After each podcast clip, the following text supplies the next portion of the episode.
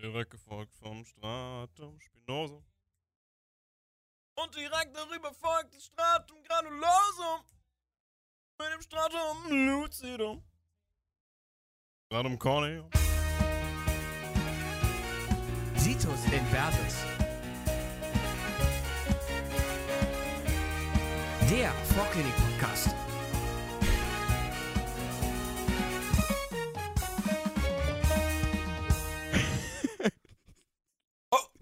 Jetzt.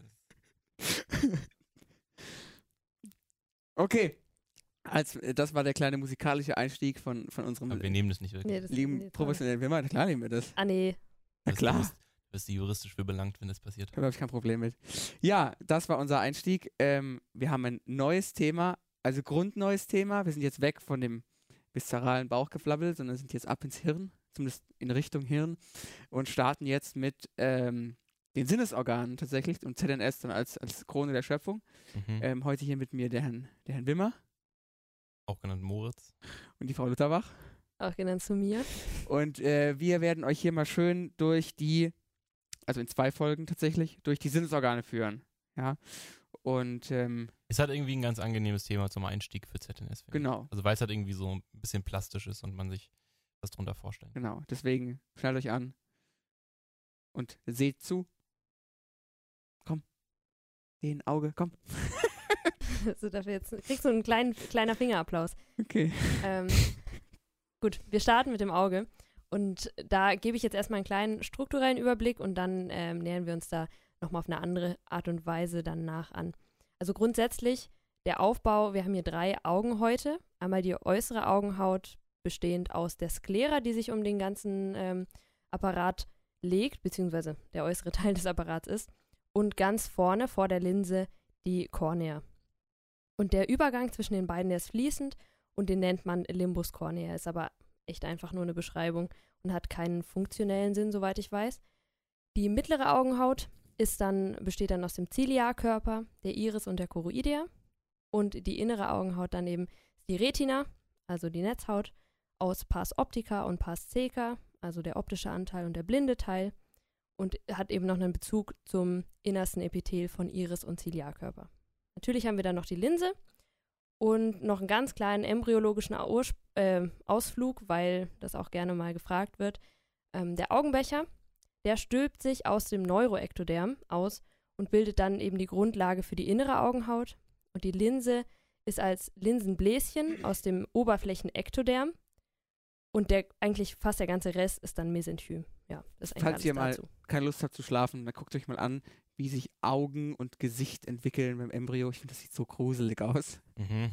Also Ja. das, nur mal, das ist gerade das, was ich hiermit assoziiere. Sieht so ein bisschen aus wie so ein Monster, gell? Ja, ne? Ja. Krass. Ja, okay, cool.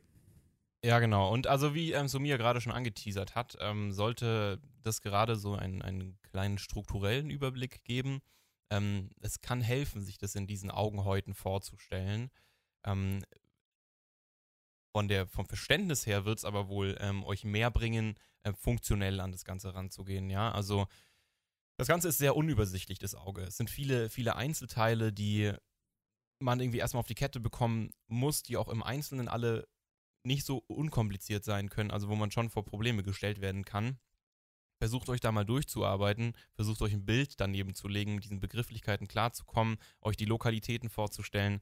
Ähm, dann könnt ihr euch das Schritt für Schritt dem Thema Auge ähm, zuerst eben auf dieser strukturellen Ebene und später dann auch auf der funktionellen Ebene ganz gut annähern, wie wir hoffen. Genau, also wir fangen an. Also es, ihr müsst euch vorstellen, also was macht das Auge? Leo, was macht das Auge? Wir sehen. Genau. Und was brauchen wir, um was zu sehen? Brauchen wir Licht? Wir brauchen irgendwelche, ähm, irgendeine Form von, ist Licht, sind es Wellen? Ja, gell? Ja, Lichtwellen. ja, Photonen, was weiß Ja, ich. was weiß ich. Ne? Wellen. Also, Physik auf jeden so. Fall, Ja, Physik und so, scheiße. es kommt Licht an und dieses Licht muss dann eben, müssen, da müssen wir irgendwie dafür sorgen, dass es auf der Netzhaut, auf der Retina landet. So, und damit es eben passgenau funktioniert, brauchen wir die sogenannte Lichtbrechung. Die relevantesten Strukturen für die Lichtbrechung sind einmal die Kornea. Die Kornea macht so das Gros an Lichtbrechung. Und dann die Linse. Die Linse ist dann so für das Feintuning, dass man auch mal anpassen kann, wenn was näher oder weiter weg ist. Das nennt man dann übrigens Akkommodation. Aber die im Tech-Team, die zusammen sorgen dafür, dass wir eben das Licht so brechen, dass es genau auf die Retina fällt. Schauen wir uns die beiden Strukturen etwas mehr im Detail an. Einmal die Kornea und dann die Linse. Die Kornea hat einen fünfschichtigen Aufbau. Was glaubst du, Leo? Hat sie Gefäße? Hat die Nerven? Hm, naja, also wenn Gefäße Wenn du mal drüber nachdenkst. Wenn, wenn, wenn ich ja Gefäße am Eingang des Lichts hätte, wäre schon ein bisschen doof. Wäre ein bisschen blöd, ne? Da könnten wir, wäre alles rot. könnten wir wohl nicht durchsehen. Aber muss ja irgendwie versorgt werden. Wie wird es versorgt? Kammerwasser.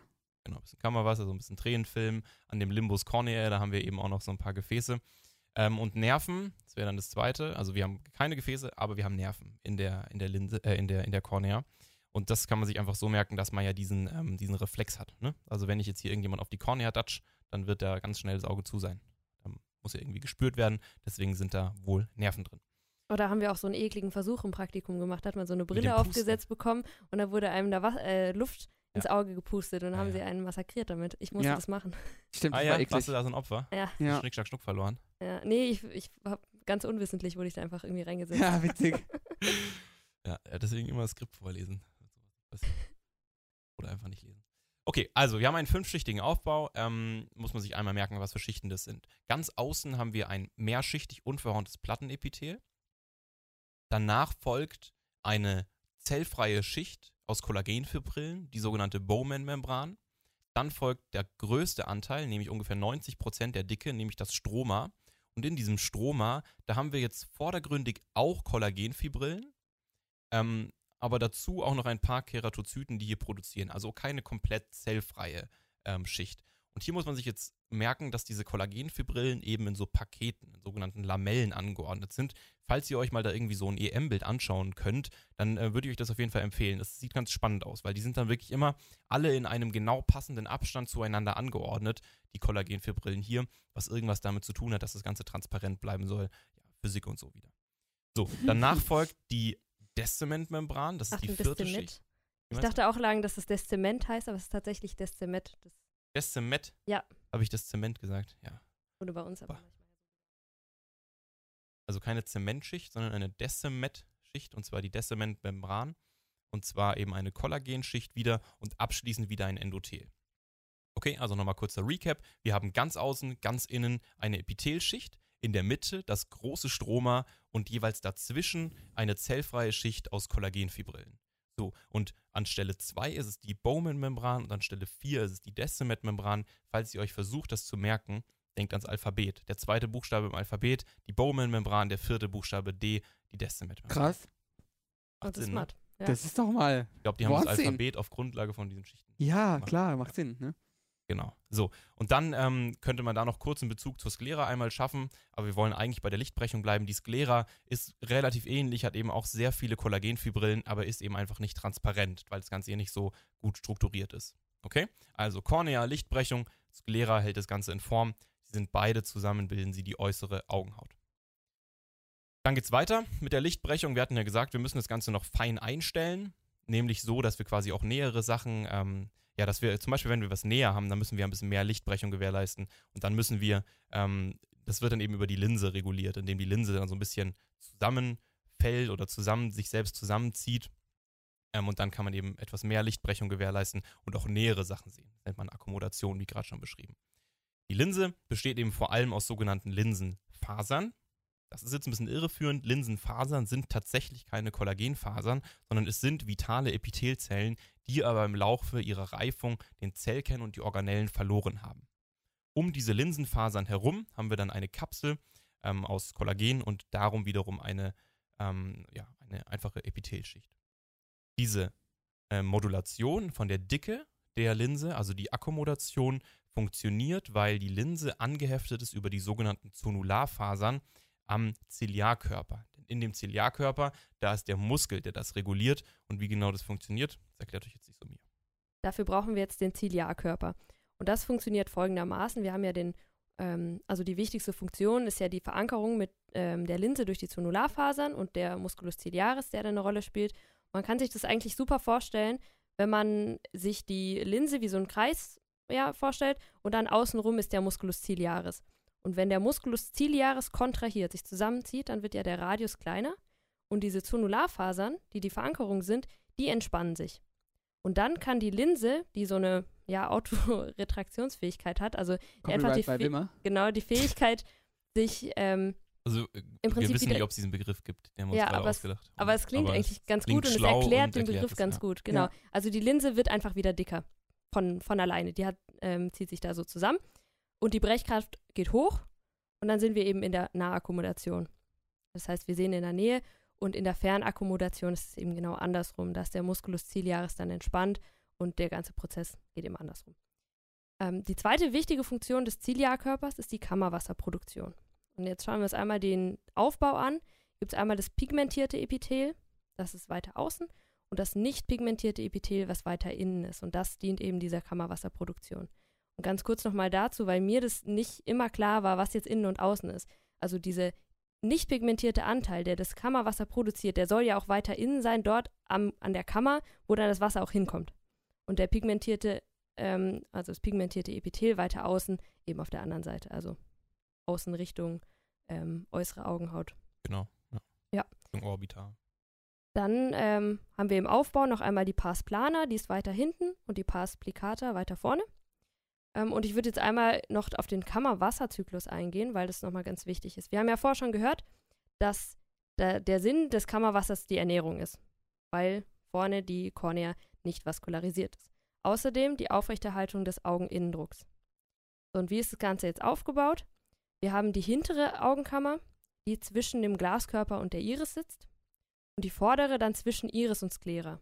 Hinten wird das Kammerwasser produziert am Ziliarkörper und fließt dann von der hinteren in die vordere, durch die Pupille durch. Und dann am Kammerwinkel, der ist am ja, äußeren vorderen Rand der Iris, dort wird dann die Flüssigkeit wieder aufgenommen, landet dann im sogenannten Schlemmkanal und zieht dann ab über episklerale Venen. Genau, also die Grenze quasi eben zwischen vorderer und hinterer Augenkammer ist eben gerade die Iris. Das Mhm. ist so, ähm, Hm. also wenn man sich das merkt im Prinzip, dann Ja. hat man eigentlich alles. Genau. Und essentiell für den Augeninnendruck ist hier jetzt klinisch, dass der zwischen 10 und 21 mm Hg bleiben soll. Wie Und- misst man den eigentlich? Weiß das jemand? Also ich weiß nur, dass ich, mal, dass ich mal beim Optiker war und dann pustet dieses Gerät irgendwie auf mein Auge drauf.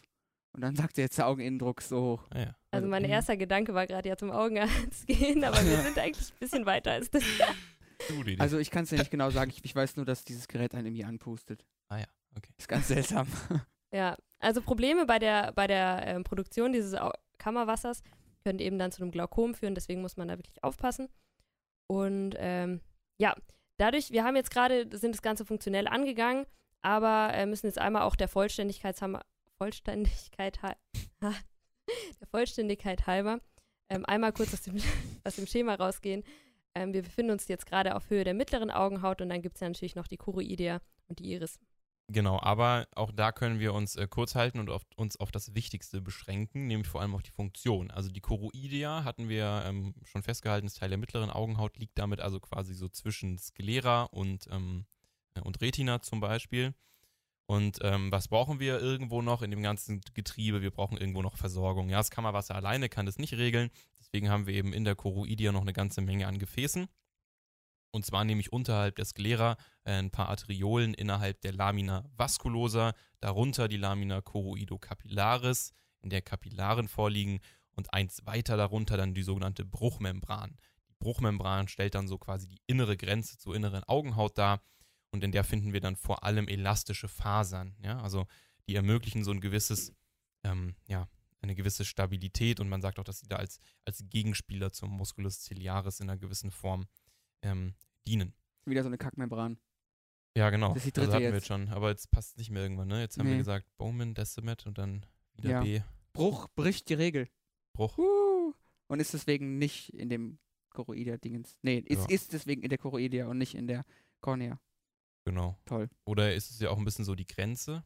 An der Grenze, da hat man oft so ein paar Spießer, Spießbeamte und der klingt sehr wie Brüch. Schiri und der ist ja auch ein Spießer. Okay. Oh, leck. Weiter geht's. Also wir haben noch dazu die Iris. Die Iris ähm, ist auch in Kontinuität zum Ziliarkörper zu sehen und hat auch dementsprechend so wie der Ziliarkörper etwas au außen etwas mehr Bindegewebe und innen dann ähm, wieder zwei Schichten. In diesem äußeren Anteil, ähm, also wenn wir jetzt quasi auf Höhe der Iris sind, dann kann man sich das so vorstellen, quasi der, der vordere Anteil. Ja, also da können wir jetzt aus diesem Außen-Innen-Schema so ein bisschen rausgehen. ähm, und von vorne und hinten sprechen. Der vordere Anteil, dieser ähm, stromatöse Anteil, der hat vor allem Bindegewebe, ähm, also vor allem Fibroblasten und Melanozyten. Und das ist eben auch das, was man bei Leuten ähm, sieht, wenn man ins Auge schaut und was man klassischerweise als Augenfarbe definieren würde. Ähm, der Anteil an Melanozyten würde dann hier eben den Anteil äh, oder die Augenfarbe bestimmen. Auch innerhalb von diesem Stroma ist dann noch der Musculus sphincter Pupille, der würde ein Zusammenziehen der Pupille ermöglichen. Und der Gegenspieler von dem, der Muskel, Musculus dilatator Pupille, ist dann eben der Muskel, der quasi von diesen gerade erwähnten inneren beiden Schichten die äußere bildet. Ja? Und noch eins weiter hinten, also die innere Schicht von diesen inneren Schichten, ähm, also quasi die am weitesten hinten, ist pigmentiertes Epithel. Also nochmal wiederholen: stromatöses Bindegewebe mit dem Musculus sphincter Pupille drin. Danach folgt eine Schicht, die der Musculus dilatator Pupille bildet und dann am weitesten innen pigmentiertes Epithel. Ja, das, das darf man nicht vergessen. Ich habe diesen Musculus dilatator Ewigkeiten gesucht, den Bild habe ich nicht gefunden, weil das ja nicht so klassische glatter Muskelhäufchen sind. Mhm. Also das fand ich echt wild, das muss man sich mal angucken. Aber wenn man, wenn man ihn einmal gefunden hat, dann, dann, dann, dann findet man ihn immer wieder. Also. Genau. So, und jetzt müssen wir, jetzt können wir wieder zurück in unser Schema gehen und jetzt wird es dann auch ein bisschen. Ähm, jetzt wird es knackig. Knackig, aber das kriegen wir zusammen hin. So, nicht aufgeben. Jetzt folgt nämlich die Retina. Also wir hatten uns schon darum gekümmert, dass dieser, dass die Brechung vom Licht adäquat funktionieren muss, sodass quasi alles auf die Netzhaut adäquat treffen kann. So, und darauf hat das Ganze abgezielt, deswegen müssen wir uns jetzt natürlich noch irgendwie damit auseinandersetzen, was passiert denn jetzt wirklich da am Ende auf der Netzhaut. Das Ganze ist ziemlich verworren, es gibt da alle, alle möglichen Zellen, die irgendwie untereinander, übereinander liegen. Wir versuchen uns dem Ganzen jetzt Schritt zu Schritt anzuordnen und räumen das Feld von hinten auf, beziehungsweise von ganz außen erstmal. Ganz außen haben wir die Pigmentschicht. In der Pigmentschicht ähm, haben wir vor allem, also haben wir erstmal ein, ein, ein abgeschlossenes, mit Tight Junctions abgeschlossenes Epithel mit apikalen Mikrovilli. Warum haben wir diese äußere Pigmentschicht? Das soll einfach nur dem dienen, dass eben dann nicht die Lichter wahnsinnig viel durch die Gegend reflektiert werden. Ja, dass quasi ähm, das nicht irgendwie dann von der, von der, von der Retina irgendwie noch zurückgespiegelt wird in den, äh, in den, in den Bulbus rein oder in den Glaskörper hinein, sondern dass quasi das ähm, Licht bestmöglich geschluckt wird ganz außen. Und deswegen haben wir eben dann diese Pigmentschicht und ähm, ja, diese, diese apikalen Mikrovilli sind wohl so zu verstehen, dass man hier auch eine gewisse Versorgungsfunktion hat. Sumia hat vorhin schon vom Augeninnendruck gesprochen. Ähm, eine wichtige Eigenschaft oder warum wir den Augeninnendruck definitiv brauchen, ist, ähm, dass die Retina eben in diese Pigmentschicht so ein bisschen reingedrückt werden muss. Die ähm, Retina ist nämlich nicht wirklich verankert in dem Ganzen, sondern ist da so nur leicht angelehnt. Ja, und wenn wir dann eine Netzhautablösung haben, was wohl gar nicht so selten passieren soll, passiert das eben genau an dieser Stelle, nämlich zwischen Pigmentschicht und dem Rest der Retina. So, aber wir wollten uns ja eigentlich damit auseinandersetzen, was passiert jetzt mit dem mit der Lichtwelle, die hier irgendwie ankommt. Und zwar wird die empfangen von Photorezeptorzellen. Die Photorezeptorzellen kommen direkt nach den ähm, Pigmentzellen etwas weiter innen. Ähm, und die sind nun die Zellen, auf die im Prinzip das ganze Auge abzielt. Nämlich die Zellen, die in der Lage sind, diesen Lichtreiz in einen ähm, elektrischen Reiz umzuwandeln. Und darum geht es ja immer bei Sinn, dass wir es in irgendeiner Form schaffen, einen physikalischen Reiz, sei das Licht, sei das Riechen, sei das Hören, dass wir es irgendwie schaffen, einen solchen Reiz umzuwandeln in einen elektrischen Reiz, Reiz sodass das Gehirn eben damit umgehen kann. Und genau das passiert in diesen Photorezeptorzellen. Diese Photorezeptorzellen haben nicht einen, nämlich einen lichtempfindlichen Fortsatz. Und in diesem lichtempfindlichen Fortsatz, da haben wir ein, wie heißt es nochmal? Rhodopsin heißt es, ne? Mhm. Dieses Protein. Da haben wir nämlich ein Protein, das in der Lage ist, Licht wahrzunehmen und dann eine Depolarisation über einen relativ komplizierten ähm, Prozess oder auch eine Hyperpolarisation ähm, auszulösen in diesen Zellen und dann eben einen elektrischen Reiz zur Folge zu haben. Man unterscheidet hier zwei verschiedene Typen von Zellen bei den Photorezeptorzellen, nämlich eine Stäbchenzelle und eine Zapfenzelle. Äh, Stäbchenzellen und, und Zapfenzellen. Von diesen Stäbchenzellen haben wir wahnsinnig viele, 120 Millionen, und diese sind in der Lage, zwischen hell und dunkel zu unterscheiden.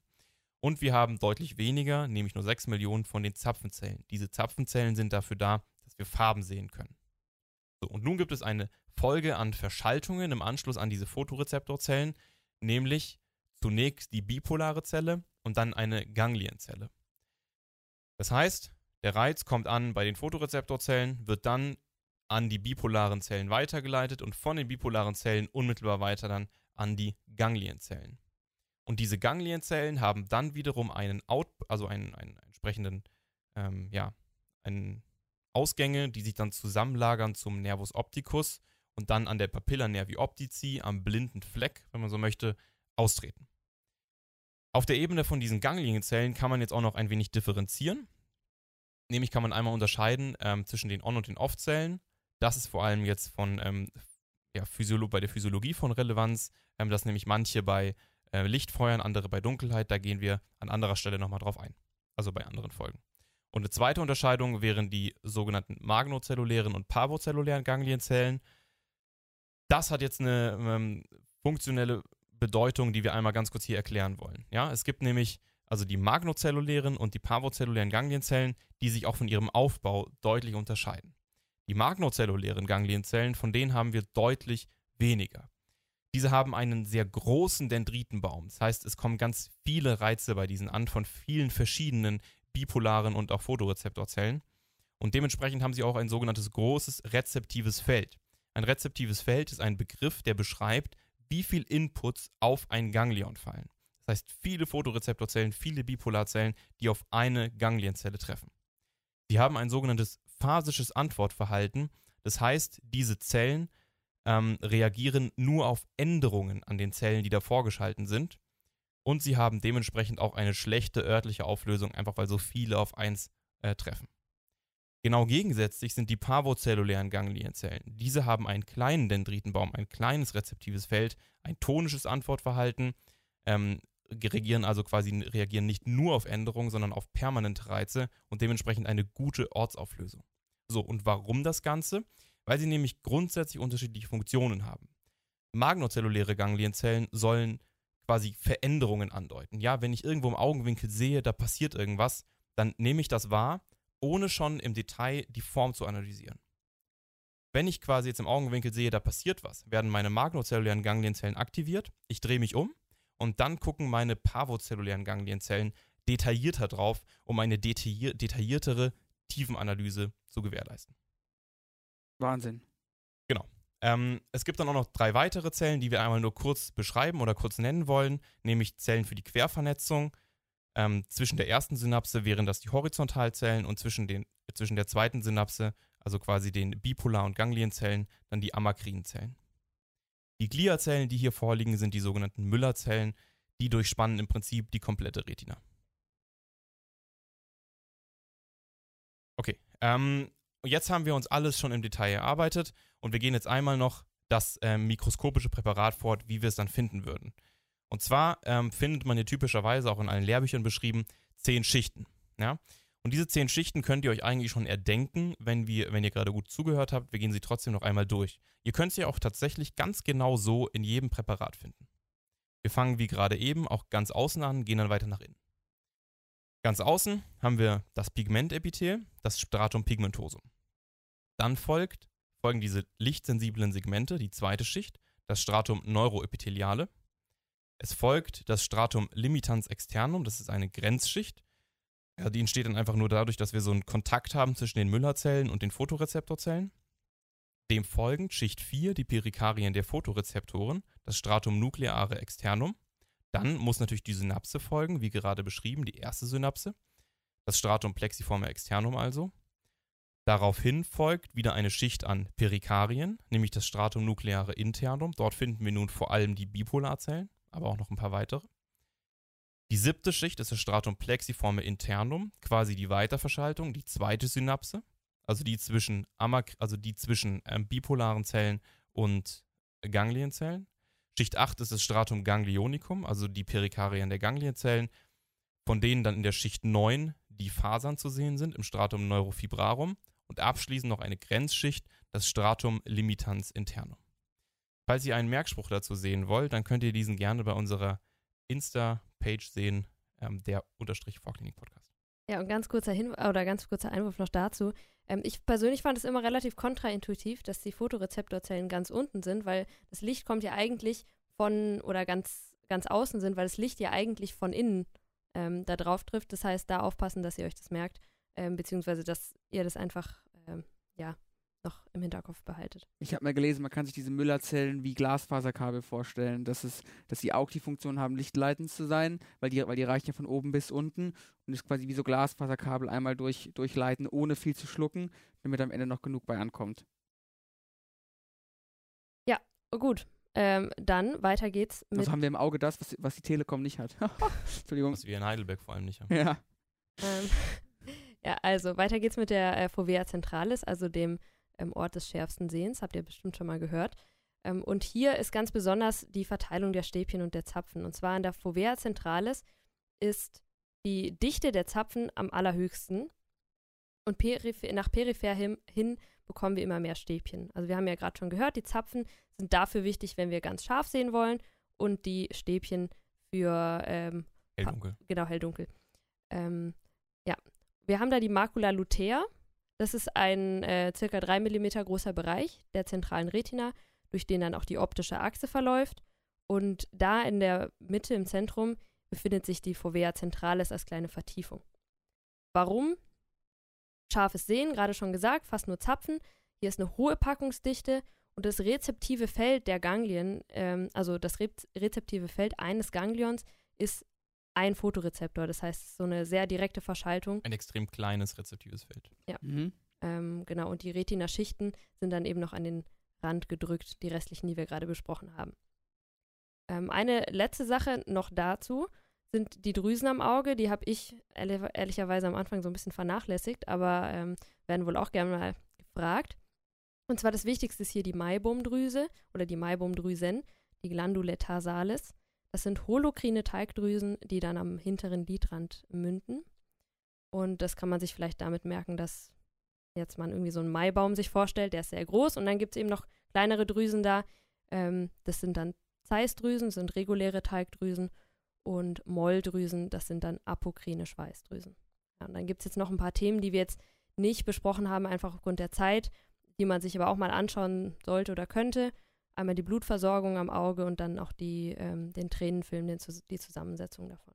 Ja. Und falls ihr jetzt genauso eine Gänsehaut habt wie wir, weil das Thema so gut ist, dann, oh, Junge, dann geht's direkt weiter. Genau mit eben dieser Gänsehaut.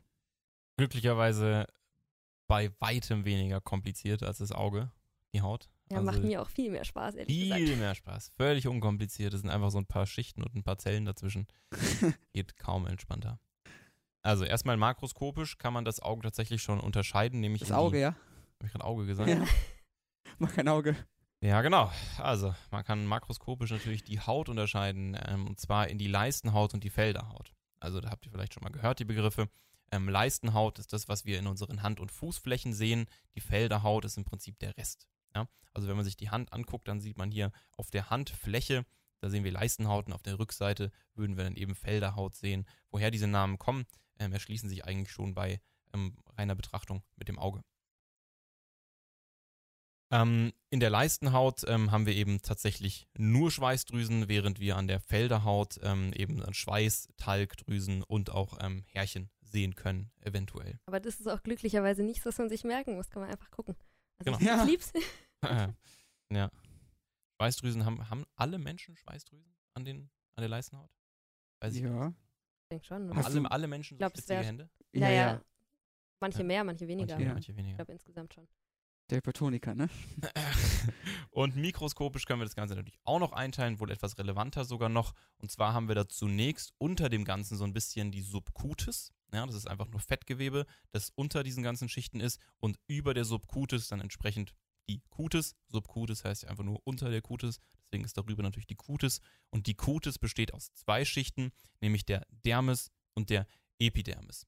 Die Dermis wiederum, die besteht aus dem Stratum reticulare und dem Stratum papillare. Ich glaube, dass ähm, Sumia das Thema vorbereitet, deswegen frage ich jetzt einfach mal nach. Ähm, das Stratum reticularis ist, glaube ich, einfach nur einen anderen Verlauf von den Kollagenfasern da, oder?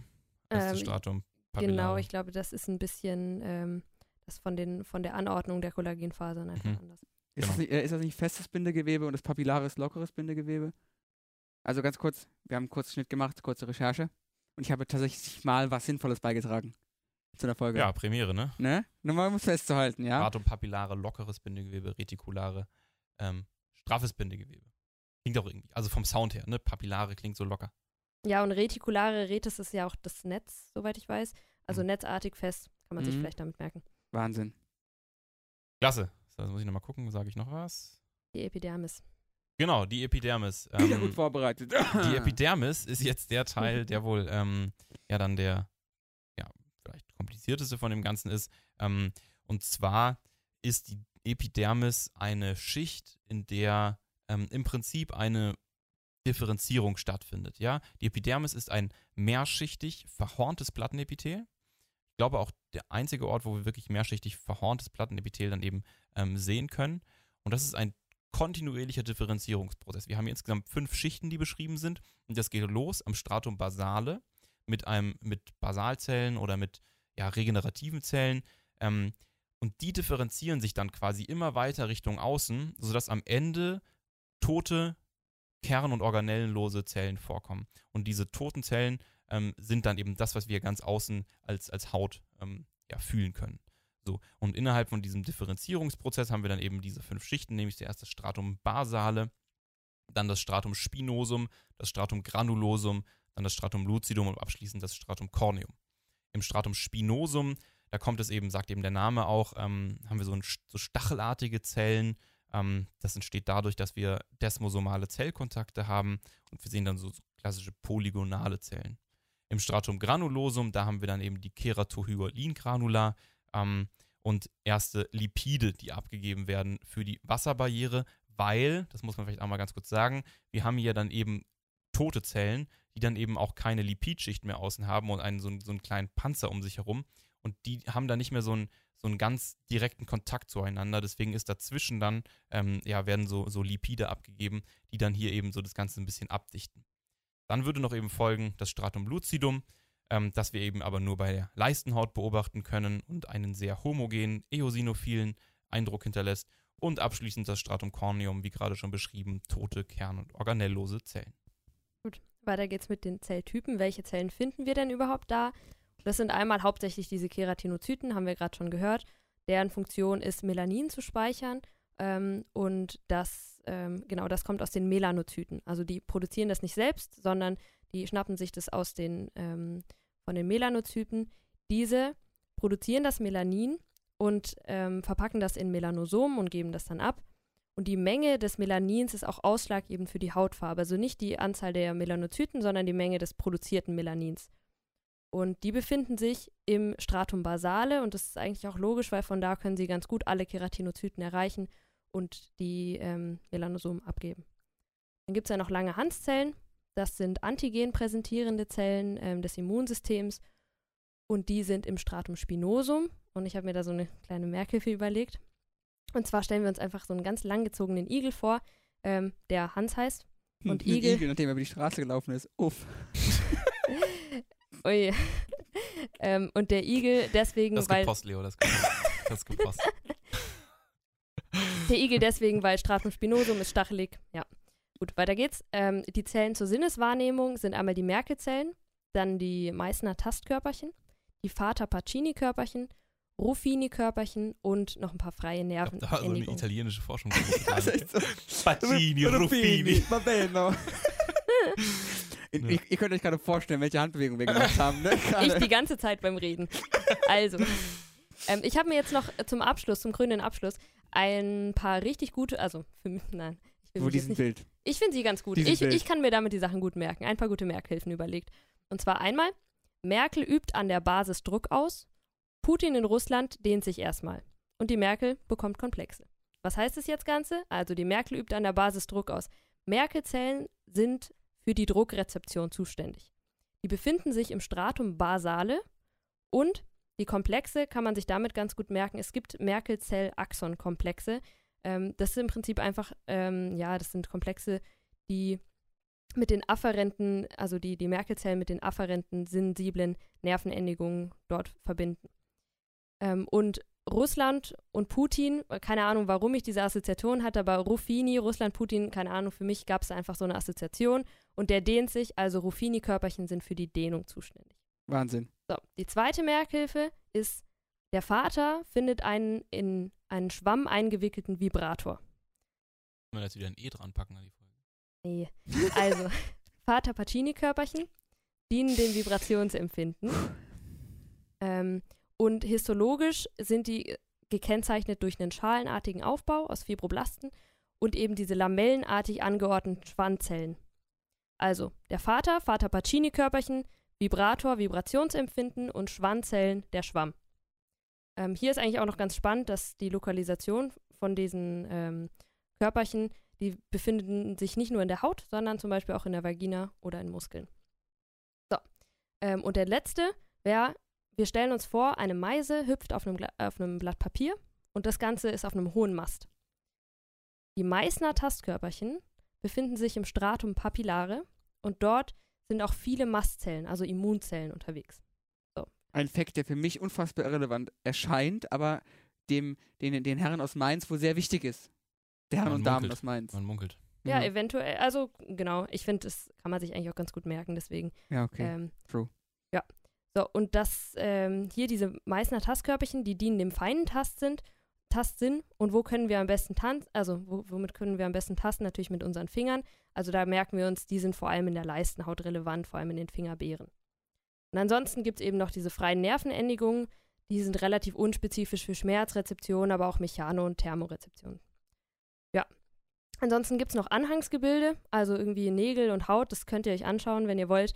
Ähm, aus Gründen der Zeit lassen wir das jetzt mal weg, die sind auch weniger relevant. Aber eine Sache fand ich richtig cool und zwar, ich habe gesehen, diese Musculi arrectores pili, also diese Haarbalkmuskeln, die sind cool. Und da gibt es jetzt eine wunderschöne Überleitung zu unserer Einleitung, weil die sind zuständig Mhm. für die Gänsehaut, für das Aufstellen der Haare Oh. bei einer Oh, ich, Sympathikus-Aktivität. krieg, ich, krieg, ich, ich, ich krieg echt Gänsehaut gerade, Freunde. Toll, oder? Wahnsinn. Mit dem Bild der Gänsehaut ähm, ent, äh, entlassen wir die Sinnesorgane und Ich verlassen würde wir die Sinnesorgane. Cliffhanger kurz gerne Oh. einbauen. Und zwar ähm, eine Schätzfrage für euch. Oh nein. Ähm, ich habe jetzt äh, die Lösung gerade nicht mehr parat, aber da gibt's, die schauen wir uns dann, also die präsentiere ich euch dann in der Folge Sinne 2. Ja. Und zwar wäre die Schätzfrage für euch, wie viele Lied weint ein Mensch? Okay. Alles klar, dann denkt mal drüber nach. Wir sehen uns in der nächsten Folge und lösen das Ganze dann auf. Alles klar. Bis zum nächsten Mal, liebe Freunde. Tschüss, tschüss.